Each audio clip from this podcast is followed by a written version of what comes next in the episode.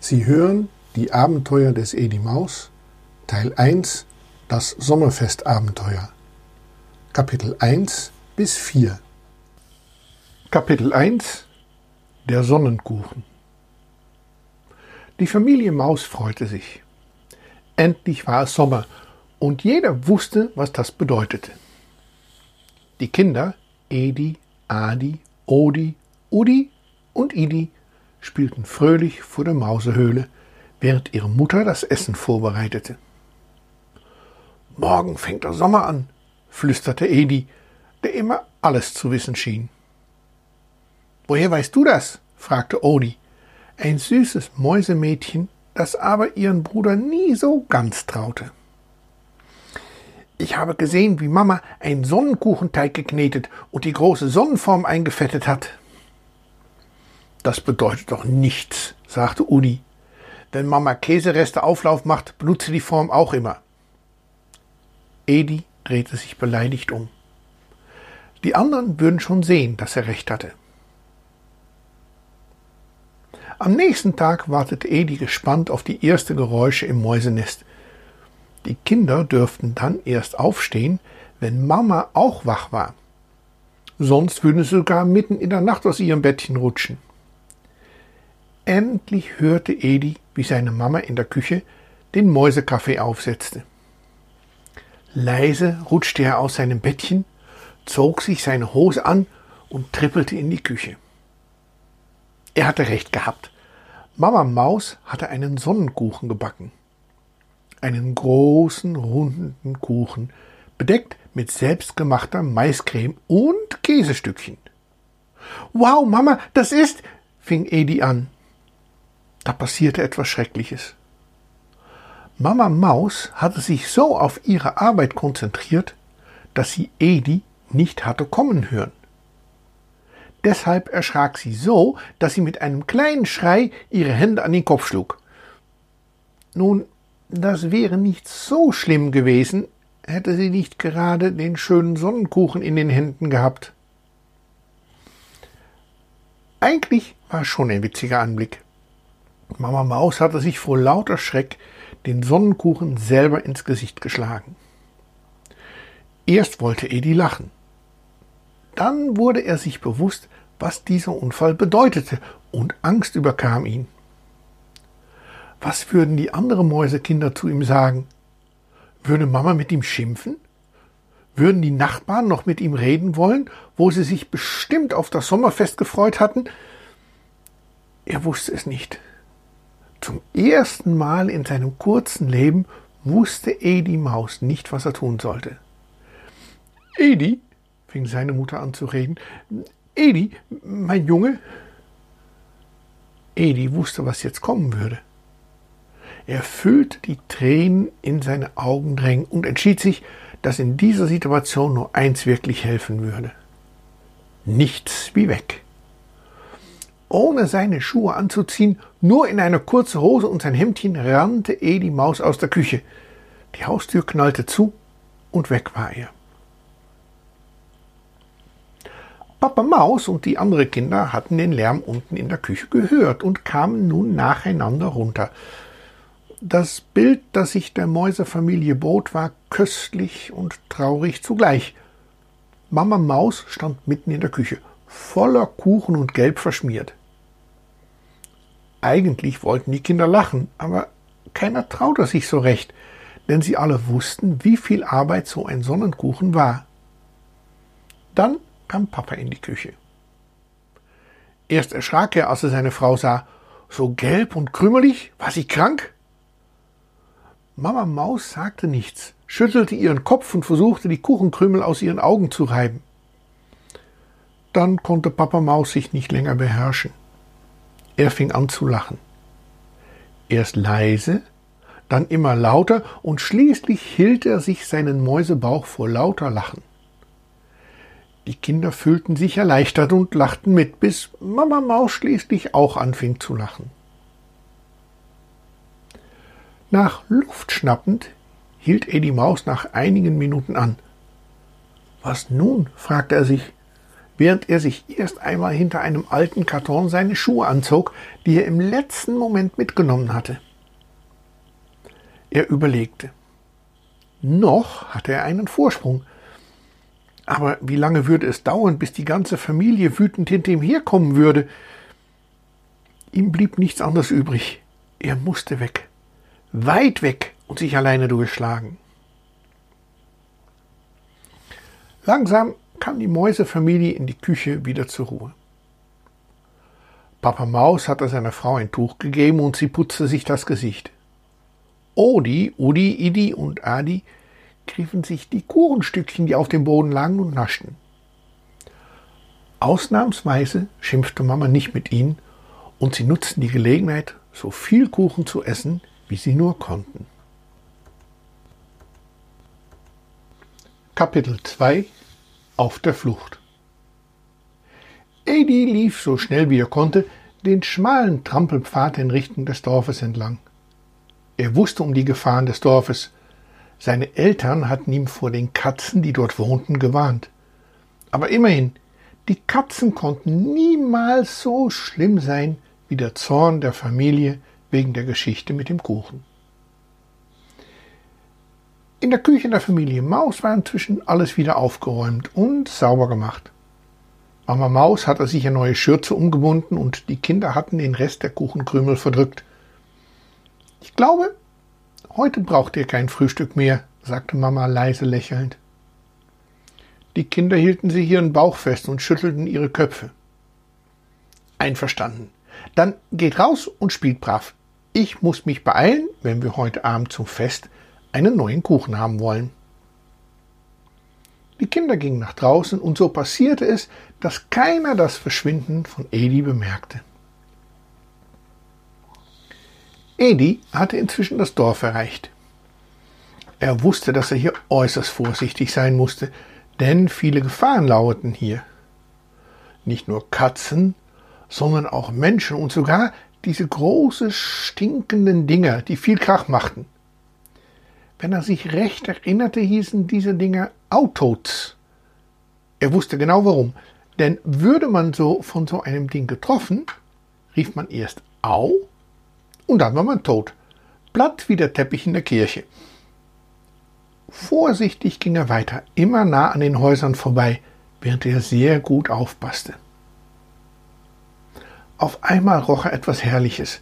Aus einer kleinen Öffnung drang der Geruch vom frischen Brot.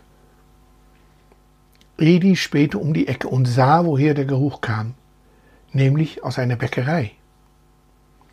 Edi kämpfte mit sich. Er wusste genau, wie gefährlich es dort sein würde. Die Menschen könnten ihn sehen und fangen. Oder es könnte dort eine Katze geben.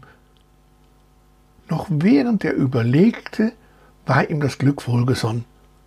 Einer der Bäckerknechte kam raus und leerte ein großes Blech mit Brotkrümel am Wegrand. Vögelchen, Vögelchen, Frühstück ist fertig, rief er lachend, bevor er wieder zurückging.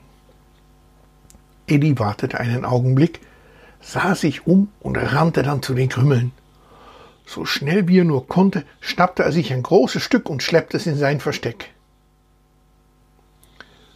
Vor dem Haus der Familie Maus schien die Sonne. Auf einmal wurde Odi still.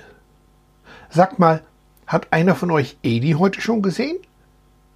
Sie sah sich um, doch die anderen Kinder schüttelten ihren Köpfchen.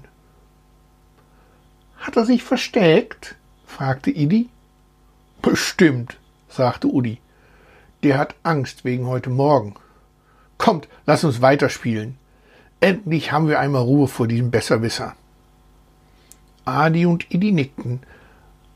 Odi aber zweifelte.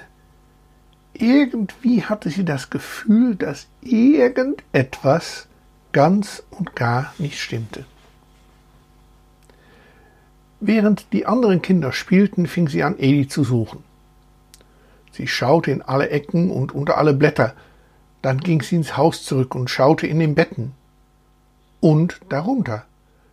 Sie schaute sogar im Kleiderschrank und unten im Keller. Nirgendwo fand sie Edi.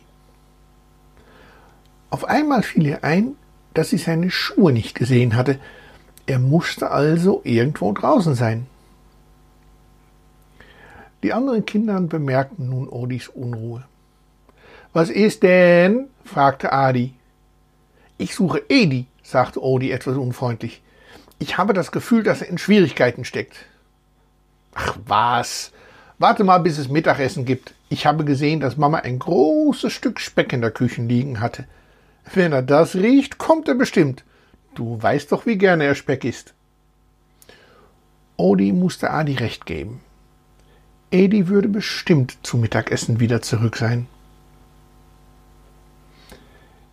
Edi wollte gerade ein Stück von seinem Brot abbrechen, als eine halb böse, halb fragende Stimme erklang.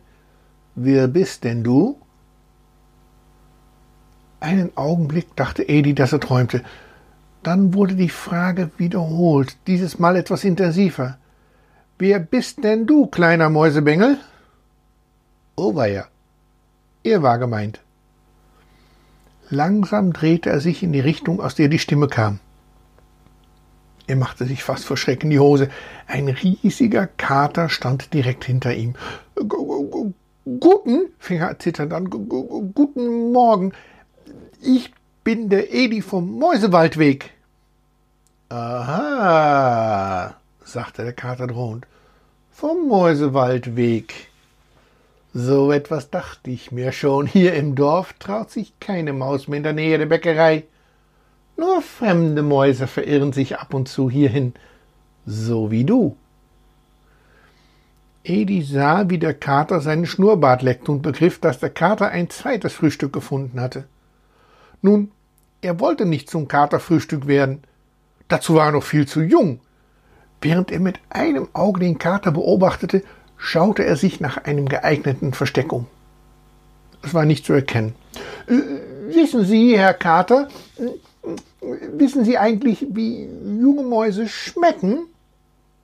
Der Kater lachte. Natürlich, schön frisch und zart. Edi fühlte, wie sein Knie langsam anfing zu klappern. Nicht, nicht ganz, sagte ich, bin noch zu jung. Ich habe noch keinen Mäusespeck angesetzt nur Haut und Knochen. Hören Sie nicht, wie meine Knie klappern? Das geht doch nur, wenn kein Speck da dran ist. Der Kater dachte einen Augenblick scharf nach und schloss die Augen, und genau auf diesen Moment hatte Edi gewartet. Ohne auf sein Brot zu achten, rannte er so schnell er konnte weg. Der Kater merkte sofort, dass Edi ihn ausgetrickst hatte, und mit einem wütenden Miauen nahm er die Verfolgung auf. Edi rannte so schnell er konnte, um die Ecke zwischen einige Kisten hindurch und schließlich quer über die Straße. Dabei hatte er Glück, denn gerade als der Kater über die Straße wollte, kam ein riesiges Au tot, wie Edi die Dinger nannte, und der Kater musste einen Augenblick warten. Nicht lange, aber lange genug, um das kleine Loch in einem großen Karton zu sehen. Er dachte nicht lange nach, sondern schlüpfte hinein. Im Wald spielte Odi immer noch, nur mit halber Aufmerksamkeit. Irgendwie stimmte etwas nicht. Viel länger hält sie die Spannung nicht aus, und sie entschied sich, Vater Maus zu suchen. Sie fand ihn im Schuppen, wo er gerade dabei war, neue Holzschuhe für die Kinder zu schnitzen. Äh, Papa, hast du Edi heute schon gesehen? Papa dachte einen Moment nach. Nun, ehrlich gesagt, nein. Ich dachte, er spielt draußen mit euch. Stimmt das nicht?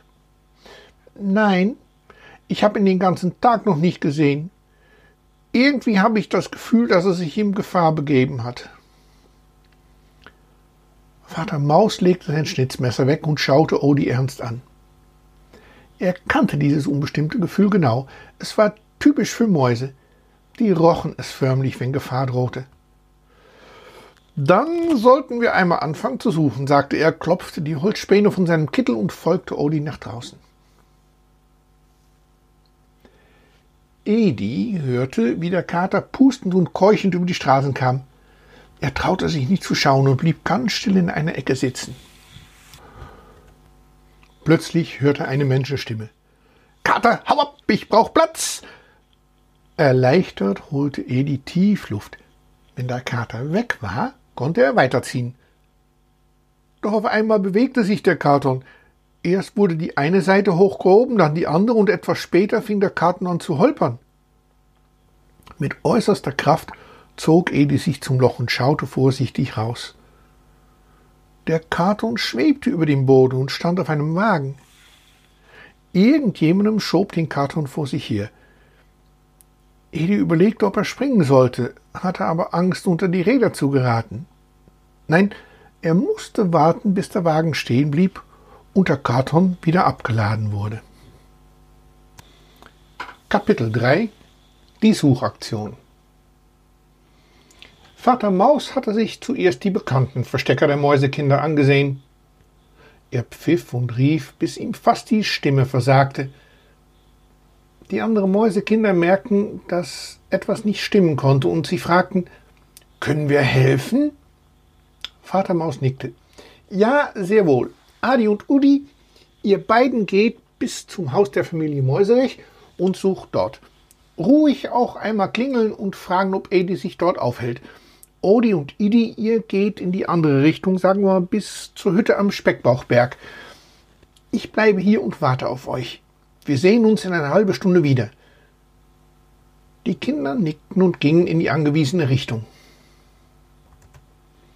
Als sie eine halbe Stunde später wieder zu ihrem Haus zurückkamen, waren sie gespannt, ob die anderen vielleicht Edi gefunden hatten. Aber dem war nicht so. Er ist wirklich verschwunden, sagte Odi.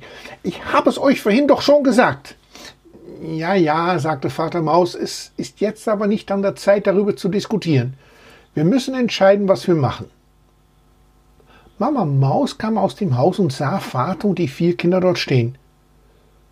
Ist etwas passiert? fragte sie, als sie die besorgten Gesichter sah. Nun, das wissen wir nicht, sagte Vater. Edi scheint verschwunden zu sein. Mutter Maus schlug sich zum zweiten Mal an diesem Tag die Hände vor das Gesicht, diesmal ohne große Folgen. Habt ihr auch wirklich gut gesucht? fragte sie. Die Kinder nickten eifrig. Wir haben sogar unter den alten Reifen gesucht, sagte Adi. Zwischen dem Gestrüpp am Speckbauchberg, sagte Idi. Was machen wir denn jetzt? Erst einmal in Ruhe überlegen. Wer hat Edi zuletzt gesehen? Ich habe ihn nur kurz gesehen, sagte Mutter, als er mich so erschreckt hat. Vater schaute die anderen Kinder an. Und ihr? Habt ihr ihn gesehen? Naja, gesehen nicht direkt, sagte Udi auf einmal. Ich habe nur die Haustür klappern hören, als Mama in der Küche geschrien hat. Und ich habe etwas Rotes zwischen den Bäumen verschwinden sehen, sagte Idi nun auch. Gut, in welche Richtung? dort den Waldweg entlang in Richtung Dorf. Vater schaute Mutter sorglich an. Ich denke, wir müssen die Mäusepolizei verständigen. Wenn er wirklich Richtung Dorf verschwunden ist, dann brauchen wir alle Hilfe, die wir kriegen können. Oh, oh, oh, schluckte Mutter Maus mit Mühe und Not ihre Träne zurückhaltend. Hoffentlich ist ihm nichts passiert. Ah, dem passiert so schnell nichts, sagte Odi, in einem Versuch, die Mutter aufzumuntern. So viel Unsinn, wie er immer macht. Er weiß schon, wie er seinen Schwanz aus der Tür ziehen muss, wenn es eng wird. Vater Maus musste lächeln. Odi hatte recht. Edi war zwar immer frech und manchmal etwas zu vorlaut, doch bis heute hatte er sich immer irgendwie aus der Affäre gezogen, wenn es wirklich brenzlig wurde. Edi hatte inzwischen eine Chance gefunden, den Karton zu verlassen. Der Mensch, der den Wagen gefahren hatte, hatte einen Augenblick geschwätzt und war stehen geblieben. So schnell wie kaum zuvor hatte Edi sich aus dem Staub gemacht. Seine erste Sorge war es, ein sicheres Versteck zu finden, eine Stelle, wo er sich ausruhen und überlegen konnte, wie es nun weitergehen würde. Vater Maus hatte die Mäusepolizei gerufen und jetzt erklärte er einem Polizisten, was geschehen war. Der Polizist nickte verständnisvoll. Oh, da gibt es eigentlich kein Problem, sagte er. Ich rufe meinen Kollegen im Dorf schnell an und wenn der Bub dort auftaucht, dann fangen Sie ihn ab. Noch vor dem Mittagessen haben Sie ihn wieder. Äh, keine Angst, solche kleine Ausreißer haben wir schnellstens wiedergefunden. Mutter Maus schien etwas beruhigt. Als der Polizist zu seinem Pumpernickel-Fahrzeug ging, sagte Vater Maus, Komm, koch uns erstmal einen guten Maiskaffee. Du wirst sehen, dass alles bald vorbei ist. Mutter Maus ging hinein und die Kinder setzten sich auf das Bänkchen vor dem Haus. Irgendwie war das Ganze furchtbar spannend. Und Adi fühlte sogar ein wenig Eifersucht auf Edi. Der dürfte bestimmt in einem Polizeipumpernickel mitfahren, wenn sie ihn zurückbrachten. Das war nicht gerecht. Erst abhauen und dann noch so eine Belohnung bekommen. Der Mäusepolizist kam zurückgelaufen. Meine Kollegen im Dorf sind gewarnt. Anscheinend ist Ihr Söhnchen schon gesehen worden. Jemand hatte die Polizei gewarnt, dass sich beim Bäckerladen ein fremde Maus aufhalten würden. Sie gehen die Sache nach. Vater Maus holte Tiefluft. Beim Bäckerladen? Ähm, ist das nicht die Stelle, wo letzten Sommer Neffe Großmaus vom Kater gefangen und fast gefressen wurde? Genau dort, sagte der Polizist. Als er aber die erschreckten Gesichter der Mäusekinder sah, beruhigte er sie. Der Kater ist inzwischen alt und schwach. Ich komme nur noch seltens raus.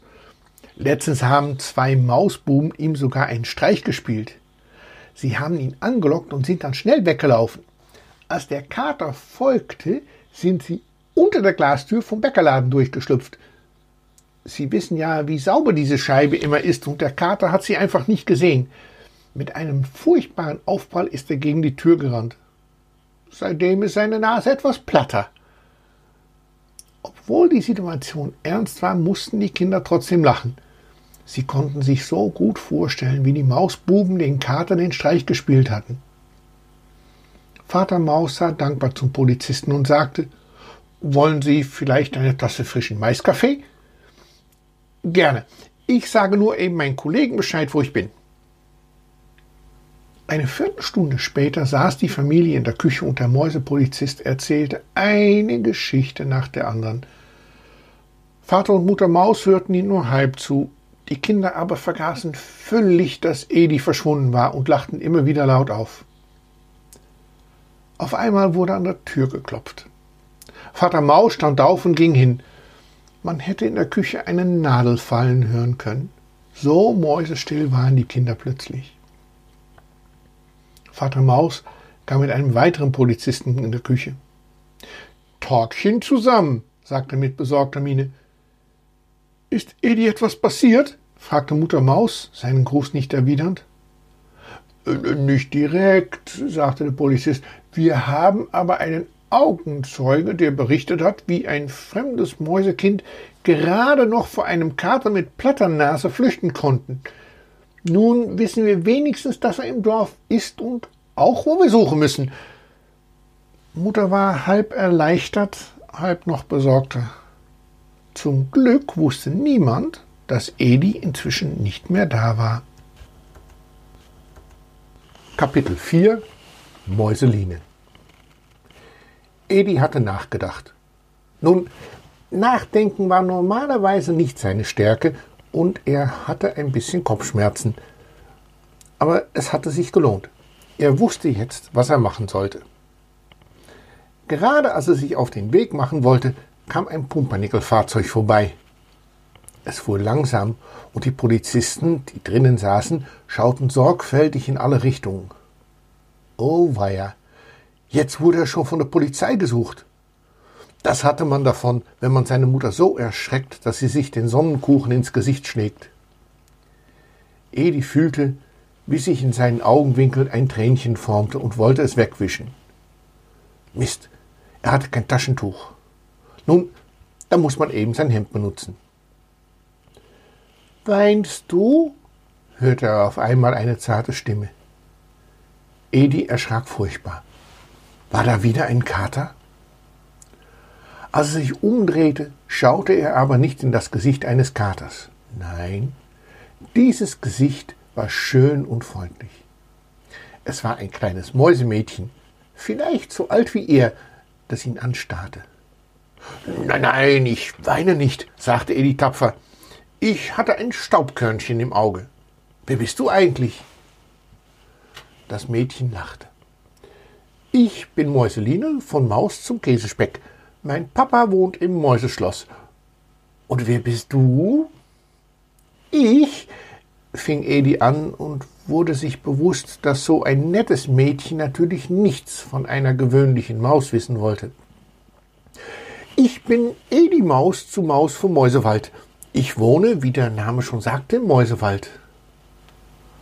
Mäuseline schaute ihn einen Augenblick nachdenkend an, und es war gut, dass Mäuse grau sind, sonst wäre Edi bestimmt rot geworden. Was machst du eigentlich in unserem Dorf? wollte Mäuseline wissen. Ich bin auf eine Expedition, sagte Edi, der das Wort schon mal gehört hatte. Auf was? fragte Mäuseline. Ich untersuche die Welt hinter unserem Wald. Mein Vater, der Herr vom Mäusewald, möchte wissen, was sich alles hinter unserem Wald befindet, und ich, mein Sohn, habe den Auftrag, das in Erfahrung zu bringen. Mäuseline starrte Edi mit großen Augen an. Wow, das ist interessant, sagte sie. Aber warum versteckst du dich dann vor der Polizei? Ich, äh, äh, stockte Edi, ich, ich verstecke mich nicht vor der Polizei. Ich bin nur äußerst vorsichtig.